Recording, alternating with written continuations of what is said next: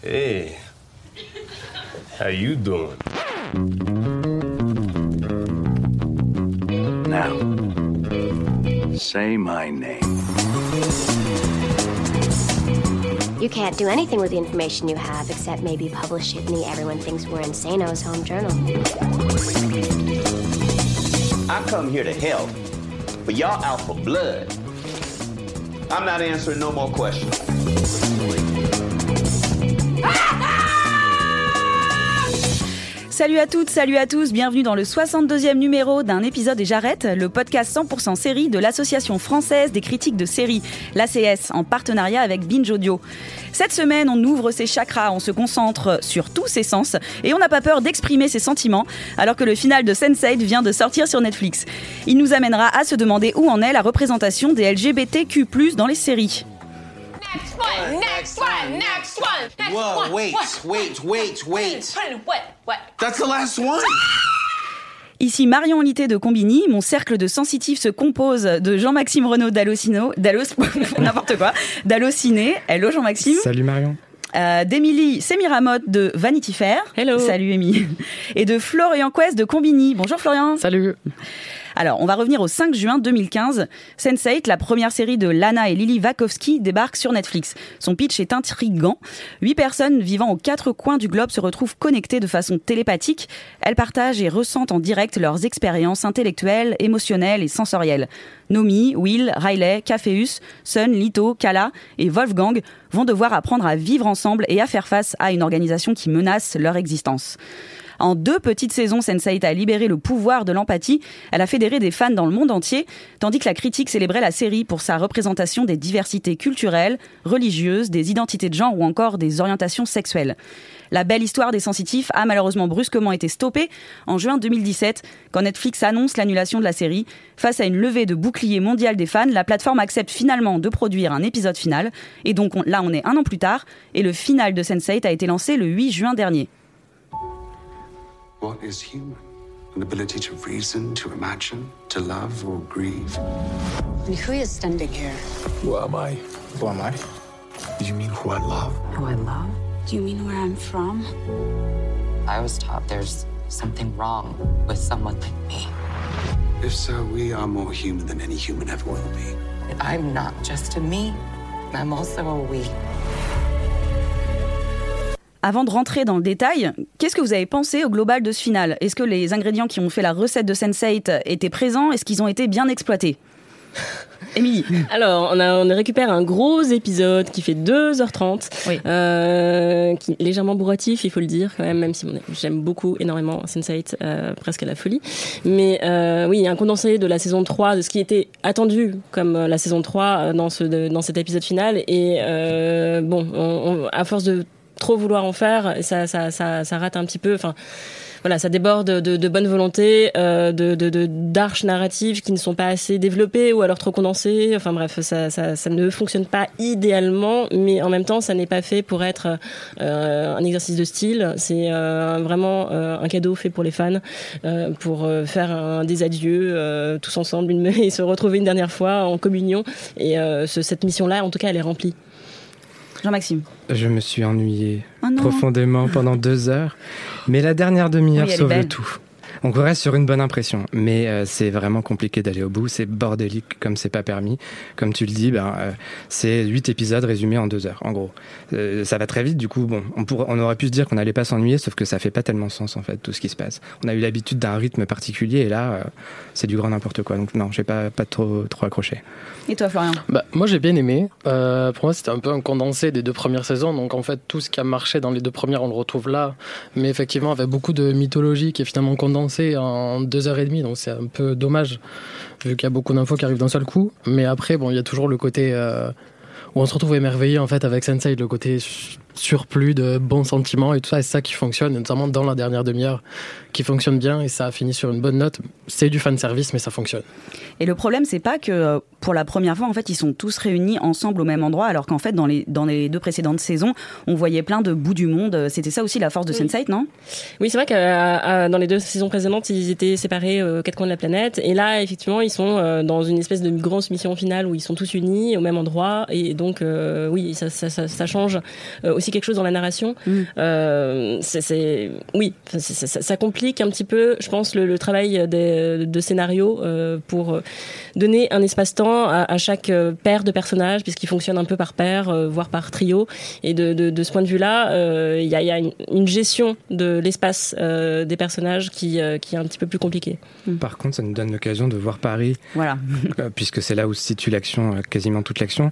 Et euh, comme elle a jamais été filmée, même dans des séries françaises, en fait. Je crois que c'est la première fois qu'on voit Paris aussi de- d'aussi belle manière à la télévision, quoi. Et ça, c'est c'est une belle réussite. Ça, T'as pas été choqué quand euh, les personnages tentent de parler français, par exemple? Parce que moi, un petit peu. euh, Ça ils ont fait des efforts. Puis il y a cette scène avec des baguettes aussi qui est un peu Oui. ridicule. Mais enfin, je sais pas Mais si c'est et il est ridicule. Oui, voilà, ça, ça, passe. va avec le truc. Et puis bon, euh, je pense qu'on peut le dire, mais euh, tout ce qui se passe à la Tour Eiffel, enfin, je me demande, je- quand je regardais, je me disais, mais comment ils ont eu ces autorisations? Comment ils ont pu faire tout ça? Combien ça a coûté? Parce que c'est impressionnant, quoi. C'est vrai. C'est vrai qu'on se demande au final pourquoi ils n'ont pas eu droit à une saison 3, alors que là on se dit qu'ils ont mis un budget énorme sur le coup en fait, donc c'est un peu dommage euh, Mm. au Ils final. partent dans un beau feu d'artifice. Ouais. Voilà. Oui, donc j'aimerais qu'on revienne en fait euh, sur le couple qui, euh, qui est assez iconique. On finit quand même euh, l'histoire sur lui. Euh, donc formé par Nomi et Amanita. Sans trop en dévoiler, il joue un rôle prépondérant sur ce, ce final. Est-ce qu'il ne représente pas à lui tout seul l'essence de Sense8 Mm, si, totalement. oui, oui, oui. Alors en quoi Non, parce que en fait, les deux, je trouve qu'elles incarnent le message progressiste véhiculé par la série. D'un côté, on a euh, une femme lesbienne, une femme de couleur. Euh, de l'autre, on a une femme transgenre. Euh, et les deux sont féministes en plus de ça. Donc, pour le coup, c'est total combo. Et c'est exactement les idéaux véhiculés par les personnages, bah, c'est ceux de la série en fait. Et c'est probablement le couple, pré- le couple préféré des fans. Et comme on est dans du fan service à fond, ça fait sens de leur donner ce qu'ils attendent depuis le début, quoi. Une grande fête, un, un bel événement autour d'eux. Et si je me souviens bien, la série euh, s'est ouverte euh, sur une scène assez olé olé entre euh, ce, ce couple, entre No- Nomi et Amanita. Donc c'est c'est assez logique que presque le, le final leur soit dédié. Oui, il y a un très joli clin d'œil. euh, on va pas spoiler, mais enfin, de toute façon, là, euh, là, le final est sur Netflix depuis euh, quelques jours, donc les gens ont eu le temps de le regarder. Mais enfin, en tout cas, il y a un très joli clin d'œil. Voilà, entre le début et la fin. Ouais. Alors, euh, Sense8 a réussi cette prouesse aussi, je trouve, de ne pas amenuiser les combats des minorités. Et en même temps, elle tire la série vers une philosophie complètement humaniste. Est-ce que les sœurs Wachowski, elles ont vu le, le turfu, elles sont avant-gardistes, ou est-ce que c'est complètement une utopie euh, Qu'est-ce que vous en pensez? Un peu des deux, non Euh, C'est une utopie qu'on aimerait voir Voilà, devenir un futur. Voilà. Ouais. Ouais. Euh, on est on est plus dans une logique de, euh, de genre, de race, de religion, d'âge, de voilà. On, on, a, on abat vraiment toutes ces, ces frontières là qui euh, depuis le début de l'histoire de l'humanité nous encombrent et nous gâchent l'existence. Donc là, on est vraiment dans euh, l'essentiel, l'amour, l'empathie, l'autre, euh, ce, ce- le, le don de soi. Et c'est vraiment des valeurs qui euh, qui peinent à émerger de nos jours. Oui, on pourrait même dire que là, c'est carrément le contraire qui se passe euh, aux États-Unis. Et du coup, le fait que la, la série, elle ait été annulée à ce, à cette- à ce moment-là euh, de, de l'histoire des d'autant plus États-Unis, mal, ouais. ça fait mal, non D'autant plus mal, effectivement. Ouais, c'est assez incompréhensible. C'est ce que tu disais tout à l'heure. Pourquoi est-ce que euh, la série a été annulée alors qu'elle a un, un- un- quand même un, terreau de fans dans le monde entier qui est quand même qui paraît assez euh, assez solide. Euh, et c'est vrai que la concordance entre son annulation, l'arrivée de Trump euh, à la Maison Blanche, ça ça ça ça, ça, ça, ça rabougrit un peu les esprits. C'est ça, avec la montée d'autres séries qui sont euh, de plus en plus ouvertement pro-Trump, ou en tout cas qui essayent de faire passer euh, le message de sa politique. Tu penses à quelle série? Bah, Rosanne, par exemple, pour le coup, Ouais. qui était récemment donc, dans l'actualité, Mm. euh, qui a fait parler d'elle pour euh, des propos racistes et tout ça. Donc c'est un peu. euh, ouais, ça fout un peu le moral à zéro quand on voit que des séries comme Sense8 qui se veulent justement avant-gardistes et progressistes. Euh, qu'on les voit mortes et enterrées euh, aussitôt qu'elles sont nées quoi. Et c'est là où le fait de ne pas avoir les audiences de Netflix est vraiment problématique parce qu'on se demande pourquoi elle a été annulée précisément au-delà Mm. du discours qu'ils nous donnent. Est-ce que c'est les gens qui, l'ont, qui ont été- eu la curiosité de la regarder, qui ne l'ont pas aimé, qui ont arrêté et du coup peu de gens la regarder, trop peu de gens? Ou est-ce que c'est personne qui est venu dès le départ On ne saura jamais sans doute?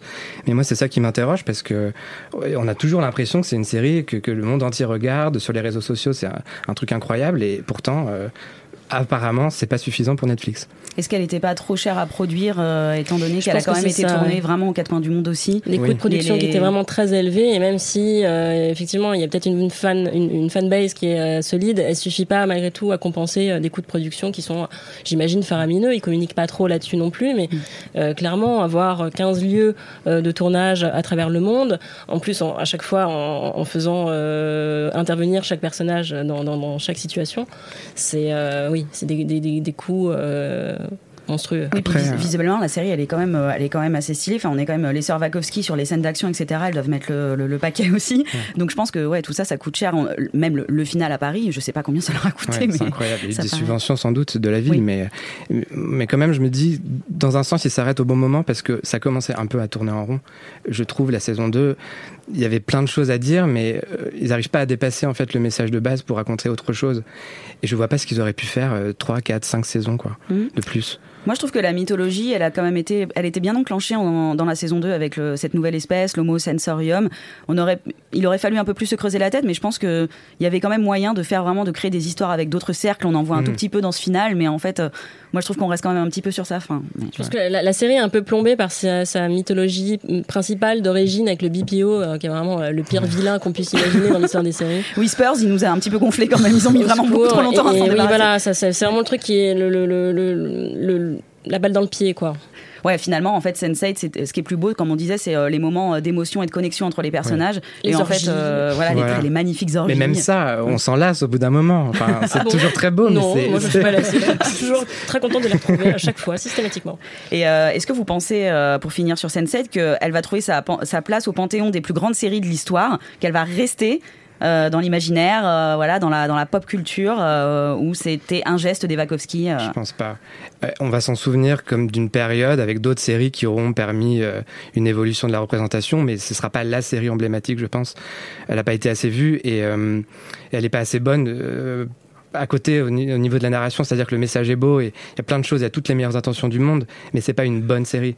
C'est une série qu'on aime pour plein de bonnes raisons. Et aussi les mauvaises aussi. Voilà. Mais elle a des problèmes structurels, clairement, de, de, de narration, de construction, qui font que euh, on va avoir du mal à la placer au même rang qu'un euh, au Panthéon, je sais pas, The Wire ou Les Sopranos ou Six Feet Under, euh, qui euh, qui sont vraiment des, des, des- des icônes intouchables. Là, c'est c'est un petit peu plus délicat de de- d'aller le placer sur, même si dans notre cœur, elle garde une place vraiment Moi, très elle sera au panthéon. Et toi. Florian? Euh, non, je pense qu'on s'en tiendra pas tant que ça. Malheureusement, Je suis non. seule au monde avec mon panthéon de Sense8. Ouais. Tant pis. I'm proud hetero. Sorry. It wasn't, come on. Oh, it'd be okay if it was. I could do worse. And, you know, honestly, I actually really get the whole girl thing. I do.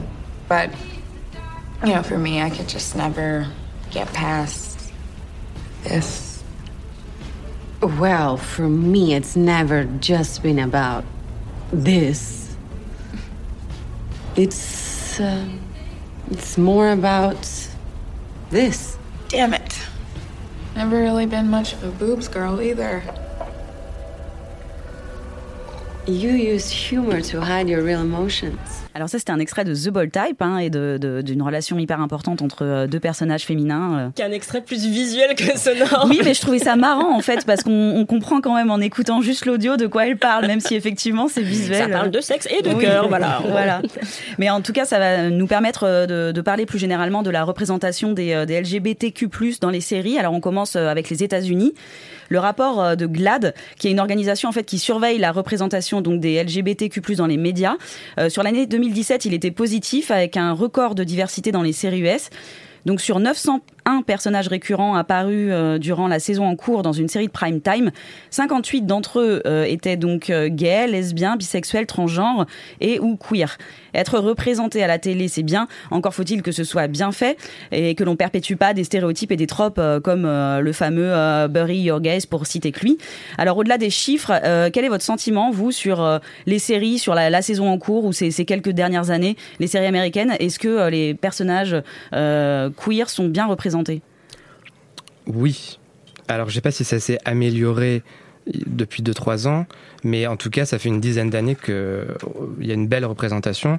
Euh, dans un premier temps, c'était une représentation euh, niche sur les chaînes du câble surtout, et c'est là où c'est intéressant, c'est que maintenant c'est sur les grandes séries de network aussi.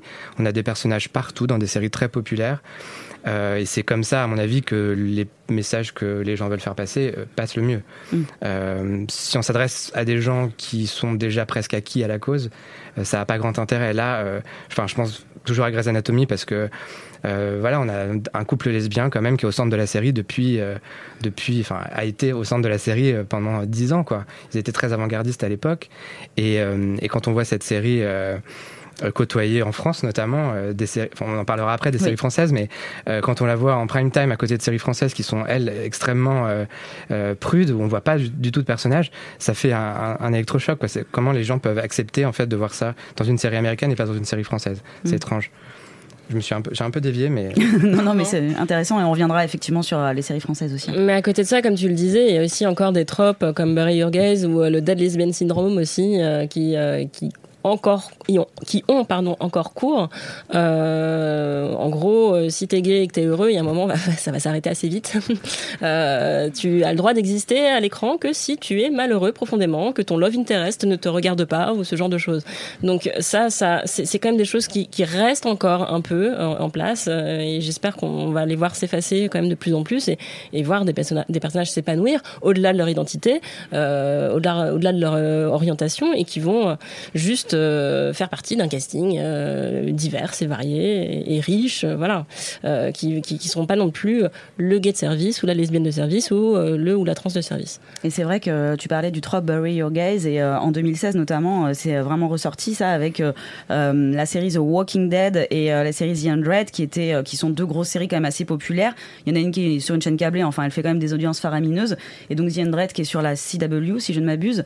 Et donc en fait il y a deux personnages lesbiens qui sont morts encore d'une façon euh, balle perdue, euh, flèche perdue, donc euh, qui quelque chose qui leur est pas destiné, genre complètement par hasard, de manière anecdotique. Mm. Et ça aussi, c'est rageant en fait. C'est le Dead Lesbian Syndrome dont, je parlais tout à l'heure, qui était un peu initié aussi dans Buffy contre les vampires.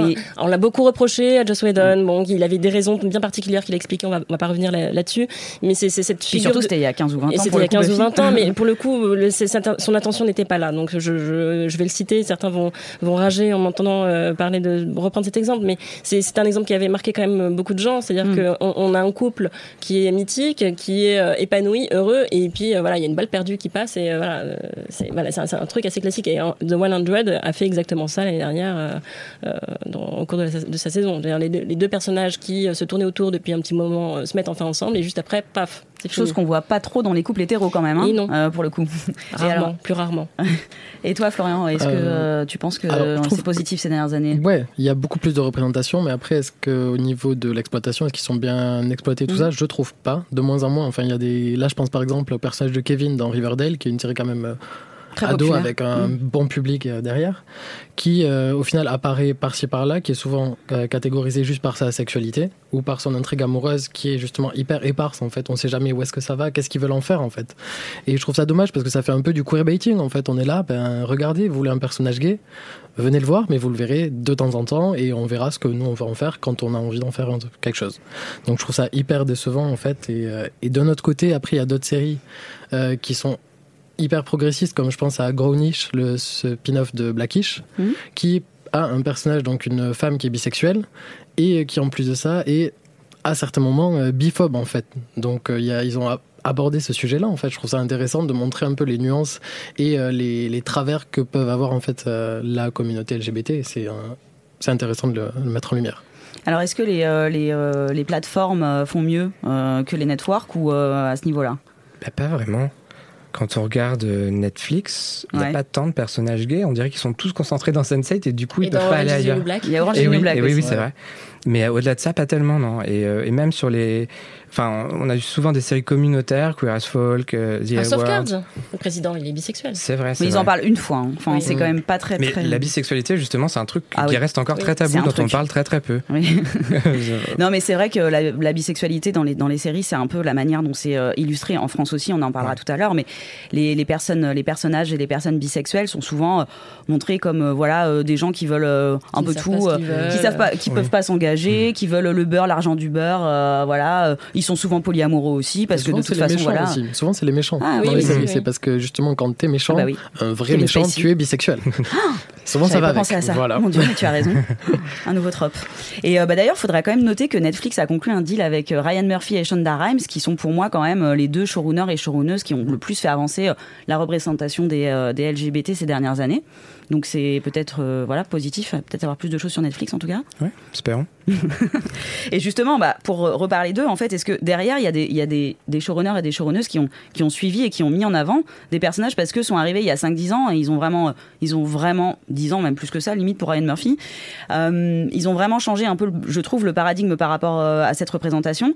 Est-ce qu'il y a un peu des, des, héritiers, des successeurs, des gens qui ont continué j'ai pas l'impression personnellement. Catégorie, il y a Alan Ball aussi, euh, avec Six Feet Under, True Blood euh, derrière, qui a, qui a fait vraiment quelque chose autour de la pansexualité, euh, carrément. on oublie assez souvent de le mentionner. Vrai. True Blood, on dit, c'est pas qu'une histoire de vampire aussi, c'est vraiment une histoire de pansexualité. tout le monde est attiré par tout le monde. il y a plein de sexualités différentes, c'est vrai. Oui, oui, c'est assez mm. riche de ce côté-là. il a une héritière directe, d'ailleurs, Alan Ball, qui est Jill Soloway, dont on peut parler avec Transparente. bon, à qui parle moins de, qui parle de sexualité tout court, euh, sans, spécificité LGBT. Euh, mais euh, oui, Jill, Soloway, par exemple, est une héritière directe d'Alan Ball. Et je pense qu'on peut en trouver d'autres. Euh, je pense que Shonda Rhimes va faire des petits aussi euh, dans, dans, peu de temps. Et euh, Ryan Murphy, oui. Enfin, lui, par contre, il, travaille tellement, il prend tellement de la place partout que c'est un petit peu compliqué de voir qui va, va, lui succéder. Mais c'est, il y a déjà sa nouvelle série qui arrive là bientôt. Et, oui, je pense qu'il y, y, a quand même un peu plus d'espace qui est libéré pour, pour parler des histoires d'amour, de cœur de, de, de, la communauté LGBT. Hmm. Et euh, les dernières euh, personnes à avoir été, je vais dire un mot bizarre, mais désinvisibilisées, euh, on va dire, c'est les personnages du coup qui sont transgenres ou Q+. Q+, pour du coup queer ou questioning, c'est-à-dire dont la sexualité est fluide, voilà. Et voilà, qui regroupe en fait ouais, les identités de genre et sexualité non normative, non binaire. Est-ce qu'on n'a pas encore du chemin à faire du coup de ce côté-là? C'est tout récent, hein, la, visibilité des personnages queer euh, Mais il y a eu des, quand même quelques avancées, je trouve, ces derniers mois d'ailleurs. Euh, par exemple, avec euh, Vida, qui est une petite série, bon, pas très très connue, que personne n'a trop regardé, je pense, mais j'encourage. C'est qui ont casté justement un acteur non binaire en fait dans un rôle de personnage non binaire et, euh, et ils l'ont pas fait de manière trop obvious en fait. C'est pas regardez je suis un personnage non binaire non c'est fait. De manière je suis un personnage avec euh, d'autres traits de personnalité qui ne sont pas rattachés à ma sexualité. Donc ça c'était très intéressant. Après il y a une autre web série bon Carmilla mais qui est très connue je pense par la communauté lesbienne euh, qui avait fait ça aussi également il y a au moins 5 peut-être 10 ans je sais pas. Hmm. et, et, là bientôt bah, il y a Pose aussi qui va caster des actrices transgenres. Donc hmm. déjà 6 ça fait beaucoup je trouve dans un casting. Donc c'est quand même assez... la série un peu plus euh, mainstream, on va dire Billions sur Showtime, qui, qui fait mhm. venir le personnage euh, de Taylor, euh, qui est non binaire aussi, euh, Asia Kate Dillon qui, qui, interprète ce personnage. Et là aussi, on, on, amène dans, dans une série qui en plus traite de, de finances, de mafia, enfin je sais pas, de, oui, un peu une bataille de couilles là entre les deux. Exactement, exactement. Pour dire les choses telles qu'elles sont. Qui, fait, qui introduit un personnage qui prend de plus en plus de, de place en plus dans, dans, dans, dans la, dans la storyline. Donc c'est c'est assez positif aussi quand même de ce côté Et du côté aussi, je, je pense, ça dans peut-être les générations futures, mais là, on voit aussi déjà des séries où en fait, euh, c'est euh, les enfants euh, qui se posent des questions sur leur genre très jeunes. Euh, j'ai pensé notamment à une série qu'on a tous oublié sûrement pour des bonnes raisons, mais en tout cas dans Gypsy, euh, l'enfant de Naomi Watts se pose des questions euh, au niveau du genre. J'avais complètement oublié, voilà. en effet. Et c'était, je sais pas, Gypsy, c'est un an ou deux. Oui, c'était l'été dernier. Ouais. Je pense aussi, du coup, à la, au il y a un personnage aussi dans, dans The Away de, de jeunes dont on avait beaucoup parlé, mais alors je me souviens plus du nom, donc je ne vais pas dire de bêtises, mais en tout cas, voilà, ce personnage était présent. Et, dans Here and Now aussi. Euh, le, le, personnage, euh, le fils euh, de la famille iranienne, qui, voilà, du, du, du, psychanalyste ou psychologue, oui, qui, pareil, est un, garçon non binaire. donc oui, c'est Alan Ball. De, nouveau. donc oui, ça, ça, arrive. Depuis Dans Rosanne aussi, on en a parlé tout à ah. l'heure, mais il y a un des petits enfants de Rosanne qui se pose des questions, qui porte des jupes à l'école. C'est un sujet qui est plutôt bien traité pour le coup dans la série. D'accord. donc même, même dans une série où on ne s'y attend pas, ça peut se glisser. Oui, voilà. Je pense aussi à Good Girls, euh, qui a euh, une des euh, une des femmes qui a un, enfant qui se pose aussi des questions sur son genre. Donc c'est en train de c'est en train de d'être mis en scène quand même dans les séries. Donc ça c'est plutôt positif. Je pense aussi quand même une qui est qui est pas assez regardée, c'était The Fosters quand même qui va bientôt, enfin qui a peut-être là terminé donc sa, diffusion et qui a abordé énormément de choses, notamment bah, déjà qu'il y a un couple de femmes euh, lesbiennes donc qui sont ensemble, qui ont adopté des enfants, qui ont une énorme famille, euh, en plus euh, avec des origines ethniques différentes. Et il y a notamment, il y avait une intrigue, je me souviens, où un, un, des gamins les plus jeunes, qui devait avoir 12 ans, je pense, au début, dans les premières saisons, qui explore un petit peu son genre sans, que ce soit dit. Par exemple, à un moment, il veut mettre du vernis sur ses doigts. Et c'est juste, ça, ça paraît anodin comme ça, mais petit à petit, ça évolue et il arrive à accepter son homosexualité, à découvrir tout ça et à s'accepter. Et c'est intéressant, je trouve, que des séries prennent le temps de faire ça sur plusieurs saisons, un développement avec des personnages qui sont mineurs. Hmm. Ouais, et c'est des choses qu'on voyait pas, euh, pas On trop. voyait il y a pas quelques... ça, ouais, ouais. on voyait pas ça il y a Mm. quelques années, ce genre de scène. Alors regardons un petit peu euh, dans le turfu, prenons notre petite boule de cristal, essayons de voir est-ce qu'il y a des séries euh, queer friendly que vous attendez, qui sont déjà en projet, enfin qui vont arriver dans quelques mois ou quelques. où on a commencé à parler de pause. Donc euh, Oui, vas-y vous Jean-Maxime. m'avez volé mon exemple. Ben, on- tout à l'heure, on On disait qu'il y explique avait... tout ce que c'est parce que du coup on n'a pas parlé du pitch et tout. On disait qu'il y avait 58 personnages euh, LGBT l'année dernière. euh, voilà, là, on va passer l'année prochaine directement à 100 grâce à cette série. Ah la puisqu'il y a- vache, ouais, Je crois qu'il y a une quarantaine de personnages euh, LGBT dans la série. C'est comme ça qu'elle est vendue. Tous les personnages principaux, en tout cas, euh, ne sont pas hétérosexuels. Euh, et c'est une série qui se passe dans les années 80 de Ryan Murphy, donc son énième série de l'année. euh, on suit des, des, des jeunes talentueux, ils sont à peu près tous noirs, euh, à, à New York dans les années 80, qui, certains sont danseurs et aimeraient faire carrière, d'autres sont prostituées. Euh, ils, se ils, ils créent en fait une famille ensemble, ils habitent tous ensemble, et ils se regroupent comme ça, voilà, une communauté qui n'est pas très bien acceptée encore à l'époque, mais qui va ensemble euh, trouver un chemin quoi. Hmm. Et euh, bon, j'ai vu que les deux premiers épisodes pour l'instant. Euh, Il y a beaucoup de choses qui sont un peu du LGBT pour les nuls, mais je pense qu'au départ c'est un peu obligatoire aussi parce que là on, on touche des thématiques qui sont pas si souvent que ça abordé. En plus, c'est les années 80, donc il faut replacer dans le contexte. Euh, mais c'est extrêmement intéressant. Euh, les acteurs sont évidemment très bons, comme souvent avec Ryan Murphy. Il y a quelques noms. Il y a James Van Der Beek notamment, qui joue une espèce de personnage à la Trump. C'est peut-être le seul hétérosexuel d'ailleurs de, de la série.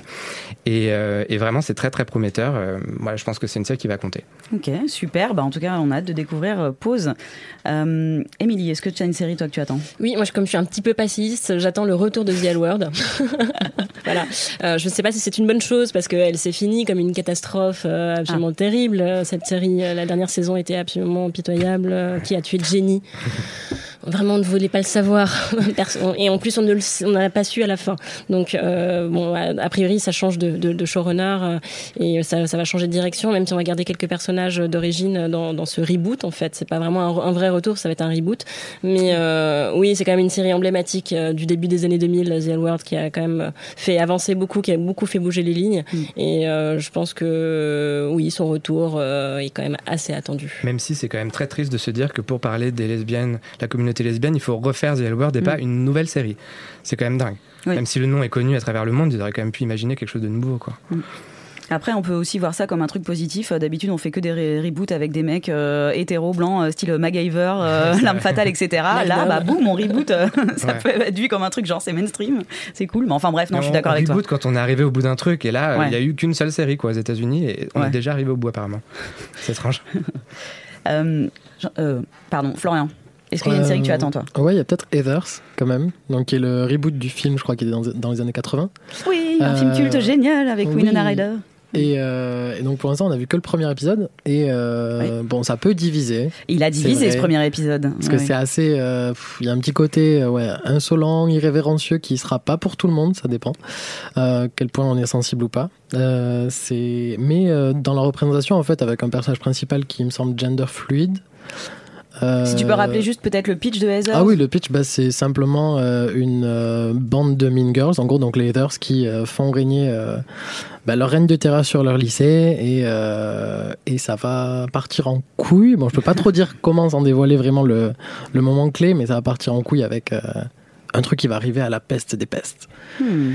Et, euh, et là, ça joue vraiment avec le côté, euh, justement, les identités de genre sexuelles et tout ça, et ça inverse un peu le côté. euh, Enfin, Ça renverse le code en fait Totalement. parce que dans le film original c'est des euh, c'est des, euh, des blanches euh, euh, Ouais. voilà euh, hétéros euh, genre le la pom pom girl en fait qui a son reine de terreur et là ils ont voulu faire dans cette série en fait c'est euh, c'est euh, les euh, les personnes euh, minorisées d'habitude qui sont qui font régner la terreur. Ouais, ça. Donc c'est-à-dire Ouais. une, une une femme grande gueule qui est d'une certaine euh, corpulence pardon euh, avec euh, donc ses BFF dont euh, un jeune homme qui euh, gender fluide, c'est ça, lui ça. On est d'accord. Ouais. Et euh, donc sa copine. euh, Qui est juste femme de couleur. Mais oui. bon, c'est déjà pas mal. Oui, Niveau voilà, visibilité, on va pas c'est les anciens, c'est les anciens, selon dans la, le pitch de la série, c'est ceux qui étaient discriminés qui ont, ont C'est ça. pris le pouvoir. Voilà. Donc à voir après comment ils arrivent à se dépatouiller avec ça en fait pour voir s'il y a un, un message à faire passer derrière. C'est ça qui me fait un peu peur. C'est juste de l'humour pour euh, critiquer un peu gratuitement.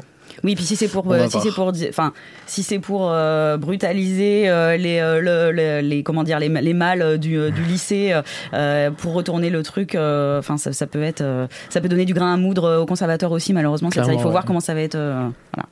Euh, on peut aussi noter, donc du coup, moi, j'attends avec impatience le retour de la saison 2 de The Bold Type, hein, qui, euh, voilà, qui arrive euh, vraiment euh, bah, très vite. Je sais même plus la date, mais bon, euh, en Le juin. 12 juin, je crois. Voilà, le, ah, d'accord, le 12 juin, voilà. C'est ça. Et euh, parce que moi, je suis euh, très très fan de cette série, et notamment du couple qu'on a entendu dans le son précédent, euh, euh, formé de euh, Kate et Adena, couple intersectionnel, donc c'est assez rare à la télévision. Il y en a, mais là quand même. On est, euh, on est sur du très bien. Et aussi, on a deux autres séries qui vont arriver. Alors, euh, on pourrait vous en citer d'autres, hein, mais là, la question va se poser de est-ce que c'est des personnages un peu, euh, enfin, qui vont être traités de manière un peu random. Mais on a le spin-off de Pretty Little Liars, The Perfectionist, et le reboot de Charmed, où, où c'est des groupes, des groupes de femmes qui sont, qui sont à à tête d'affiche de la série. Et en fait, à chaque fois, l'une d'elles, donc, est lesbienne. Si je me souviens bien. Ouais, ça. C'est ça. Donc faut voir comment ça va être traité ou si c'est juste pour euh, mettre, euh, si Elle est c'est en juste le quota. En tout cas, dès le premier épisode. Donc, Ouais. euh, Ah, donc euh, bon, on va voir ça. Pardon Je sais que tu vas me dire que t'es malade. Ça va, je suis pas aveugle. Je suis pédé. Et j'aurai pas d'enfant. T'es malade, mon pauvre garçon, qu'est-ce que tu veux que je comprenne? Je te parle d'amour et toi tu me parles de. C'est juste dégueulasse C'est ton Roger qui est dégueulasse, papa. Je suis désolé, hein, mais je ressens pas le besoin de porter des banderoles ou. d'affirmer ma différence face au monde entier. T'es l'homme de ma vie, Serge. Je t'aime. Alors on va se tourner vers notre douce France. Et alors instinctivement, on a un peu envie de, de crier au désastre, enfin moi en tout cas. Euh, et pourtant, euh, cette saison en particulier, on a pu découvrir des séries comme Les Engagés, Fierté ou J'ai deux amours, qui mettent au centre de leurs intrigues des personnages LGBTQ+. Euh, c'est bon signe Est-ce que ça arrive trop tard? Est-ce que c'est mal fait? Qu'est-ce que vous en pensez? Clairement, ça arrive trop tard, Ouais. ça c'est euh, sûr et certain. Est-ce que c'est bon signe? Oui, enfin, enfin, on souligne quand même que Fierté, c'est la première série française à, à parler des luttes LGBT. Enfin, ça, ça- ça n'était jamais vu avant. On est en 2018. Oui. Donc, euh, il était temps, effectivement. Euh, Il y a des euh, bonnes choses qui apparaissent, d'autres moins bonnes. Je pense notamment au pilote de Louise sur TF1 qui parlait d'une femme transgenre d'une manière assez caricaturale et scandaleuse, même si les intentions derrière étaient louables. En l'occurrence, quand on traite un sujet qu'on ne maîtrise pas apparemment, les bonnes intentions ne suffisent pas. Parfois, elles sont, elles peuvent l'enfer. Ouais, ce qui me pose problème, moi, c'est que oui, on a des exemples, mais on sent vraiment que les chaînes mettent juste un doigt dans l'eau, mais pas plus. C'est-à-dire qu'on a un pilote, euh, un téléfilm, euh, une mini-série en trois épisodes qu'on reverra jamais, on retrouvera jamais les personnages, et donc euh, on n'a pas de personnages récurrents gays en France quasiment. À part dehors 10%, des 10%, ouais, voilà. qui est une bonne série aussi pour ça. Enfin, elle a plein de qualités, mais elle a aussi celle-là. Et, euh, et donc, euh, et après, on a un Et Plus belle la vie. et plus belle la vie en quotidienne. Et demain nous appartient aussi, qui a des personnages lesbiens. Euh, mais c'est très très léger. c'est- pas des personnages qui s'inscrivent à part plus belle la vie et demain nous appartient dans le quotidien des Français en fait. Mm. C'est ça le problème. Est-ce que Fierté aurait pas mérité d'être une, une vraie série en fait? Moi, je suis restée Si. sur ma faim, quoi. Surtout que ça leur a permis de développer un peu plus euh, tous les sujets qui sont survolés en trois épisodes, euh, politiques notamment. euh, Historique, Voilà, toutes les Et les les- personnages euh, aussi. oui. Mieux les développer. Mm. Parce qu'il y en a certains, comme je pense à la mère euh, du personnage principal, Oui. qui était très en retrait, qui avait très peu de dialogue, alors que je pense que son point de vue aurait pu apporter quelque chose au niveau de- du message de la Mm. série. Et les engagés, c'est très bien, mais c'est une web série, c'est des formats très courts, donc là aussi on peut pas développer des choses euh, à l'infini. Je sais pas s'il y aura une saison 2, mais. Et c'est confidentiel, en fait. C'est toujours le même problème. Voilà. C'est que c'est des séries qui sont certes réussies à un certain degré, mais que peu de gens vont regarder, en fait. Bon, euh, Fierté et J'ai deux amours, c'était sur Arte, mais Arte, ça reste quand même une chaîne qui est pas forcément accessible au grand public, en tout cas pas ceux qui vont regarder TF1 ou les chaînes de France Télévisions. Donc, Sur TF1, euh, il y avait eu euh, Les Innocents, qui était un espèce de gros thriller. bon, c'était pas forcément ce qui était le plus réussi. Enfin, voilà. Bref. Euh, mais bref, les, les, les, deux, deux, jeunes ados euh, qui étaient euh, à l'origine de, de, de l'intrigue principale euh, se, se, font tombent dans un engrenage parce qu'ils sont en train de, de, vivre une première fois tous les deux dans un cabanon dans la forêt. Donc il y a quand même un effort mais chez c'était un remake. C'était un, remake, un remake. Du oui, c'est une adaptation, oui, tout à fait. C'est quand même, je trouve ça aberrant qu'on soit obligé d'épuiser l'inspiration ailleurs pour des personnages LGBT. Et puis il y a le problème scène de ménage. Enfin moi, je trouve que c'est un gros problème. C'est une série très populaire sur M6 qui est regardée en plus par plusieurs générations. Ça rassemble beaucoup de gens et euh, donc une série sur les couples pour ceux qui connaissent pas. Voilà, c'est des scénettes. Il y a plusieurs couples qui ont été ajoutés au fur et à mesure des années. Ça fait un moment qu'elle existe maintenant et il n'y a jamais eu de couple euh, homosexuel ni lesbiens ni gays.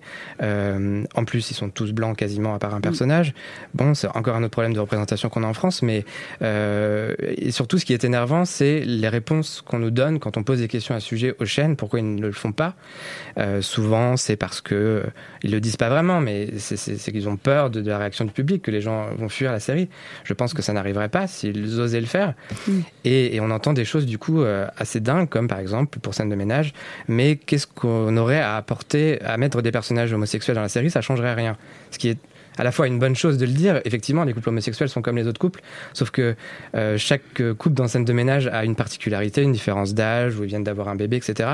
Et ça réduirait le couple homosexuel à n'être que homosexuel. Il pourrait pas avoir par ailleurs une autre euh, caractéristique. Le nouveau couple qui va être introduit, c'est deux jeunes qui emménagent ensemble, eh ben, ils auraient pu être homosexuels, ils auraient pu le faire, et ils n'ont mm. pas osé le faire.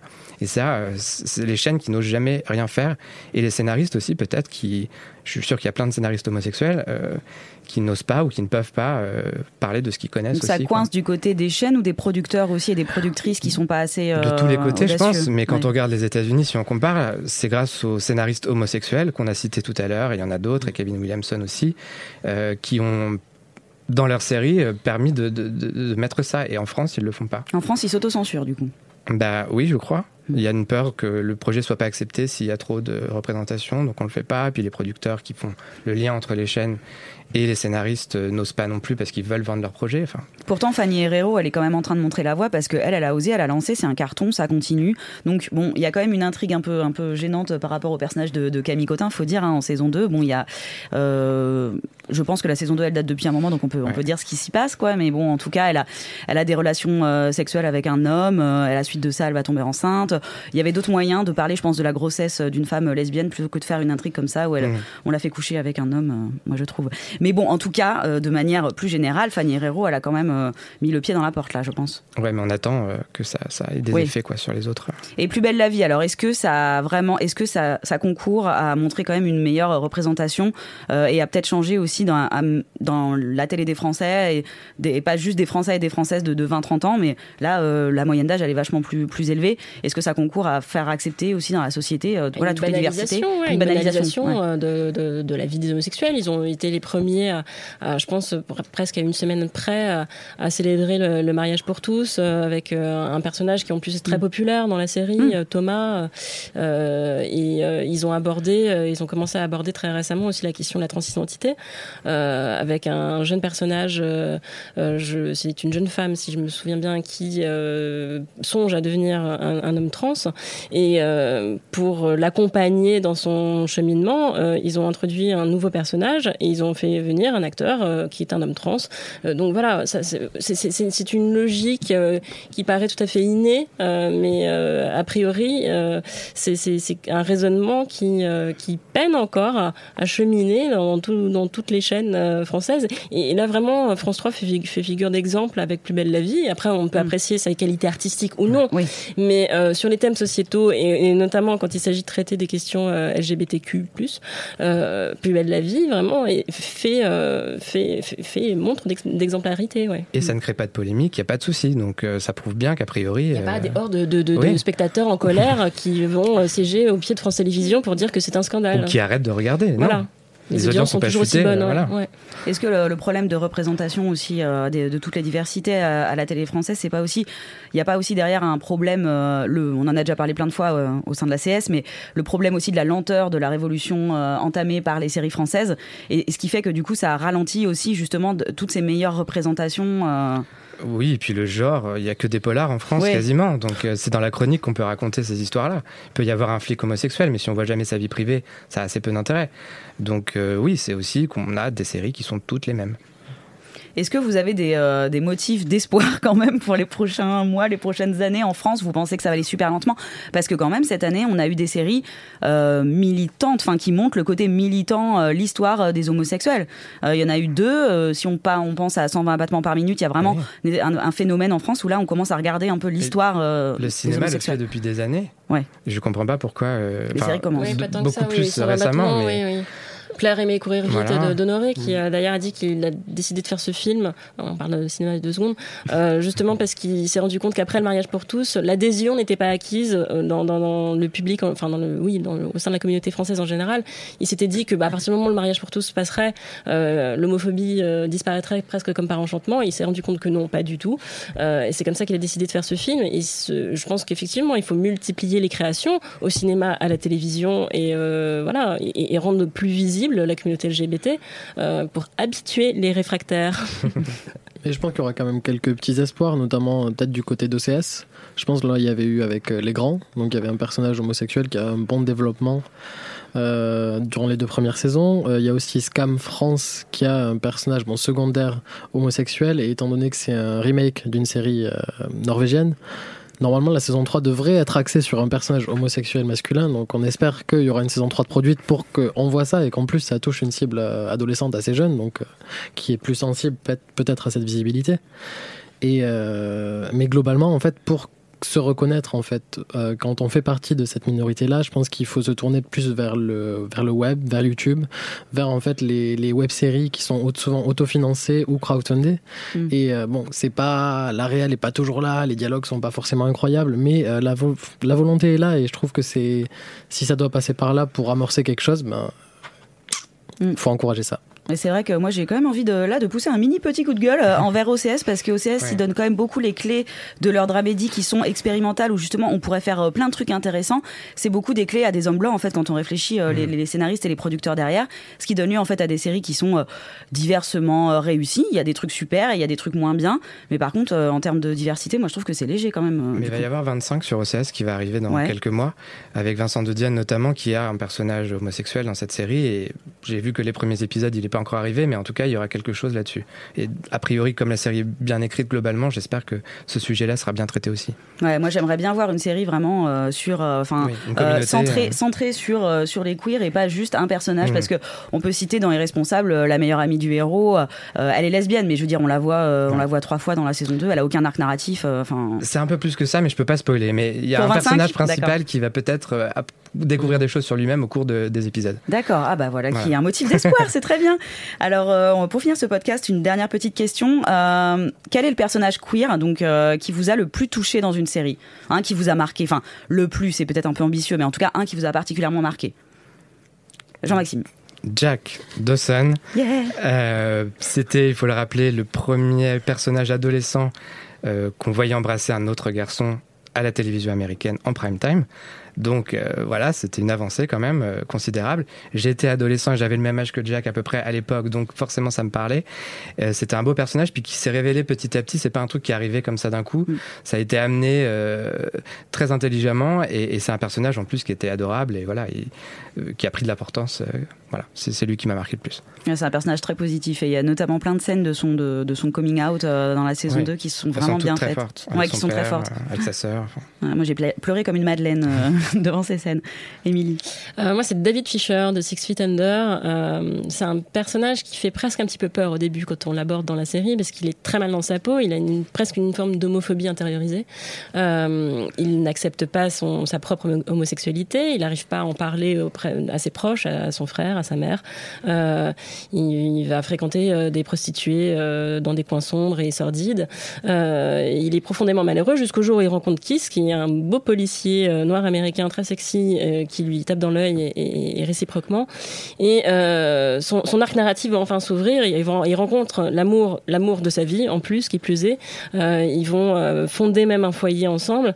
Et c'est vraiment un des premiers personnages, je pense, qui, a, donné de l'espoir aussi à pas mal de, pas mal de, gens à l'époque, de voir quelqu'un qui vivait tellement mal à la base son, homosexualité et qui a vraiment trouvé la lumière et, euh, et, et le bonheur et l'amour et qui s'est enfin épanoui dans sa vie en général. Et toi, Florian? Euh, Alors j'en avais plusieurs, donc c'est très dur de décider, euh, mais euh, bon, je pense que je vais me décider sur Ian Gallagher, donc dans Shameless. Mm.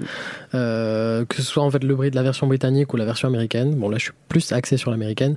Euh, il est très très bien traité depuis le début. Bon sa sexualité, euh, elle est là dès les premières saisons, elle est là tout au fil des saisons, mais ça reste quand même quelque chose qui est aussi en second plan. En fait c'est pas, il a des intrigues amoureuses. Donc ceux qui recherchent ça dans une série, bah, ils seront servis, mais ceux qui veulent aussi du développement scénaristique et plus poussé sur son caractère et tout ça, bah, ils seront aussi servis parce qu'il est un peu dans d'autres intrigues qui n'ont pas à voir mm. avec son orientation sexuelle. Et j'ai quand même envie de me faire un petit kiff et de préciser aussi, euh, de mentionner un personnage dans la série Faking It que peu de gens peut-être euh, se souviennent. Euh, et c'était un personnage, le personnage de Lorraine qui était intersexué.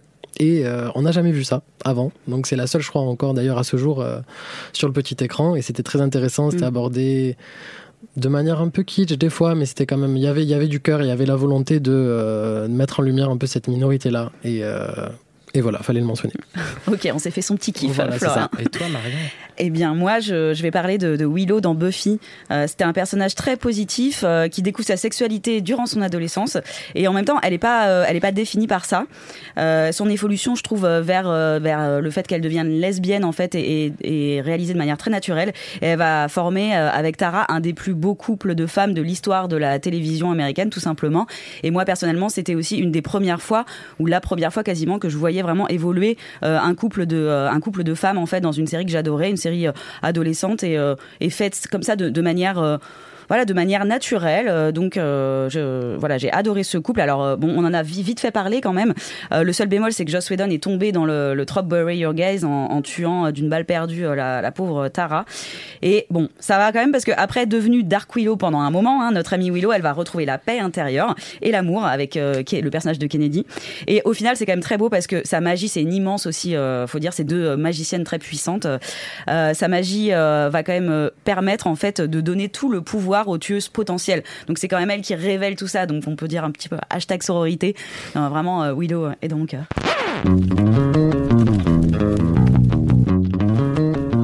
Next one, next one, next one, next Whoa, one. wait, wait, wait, wait.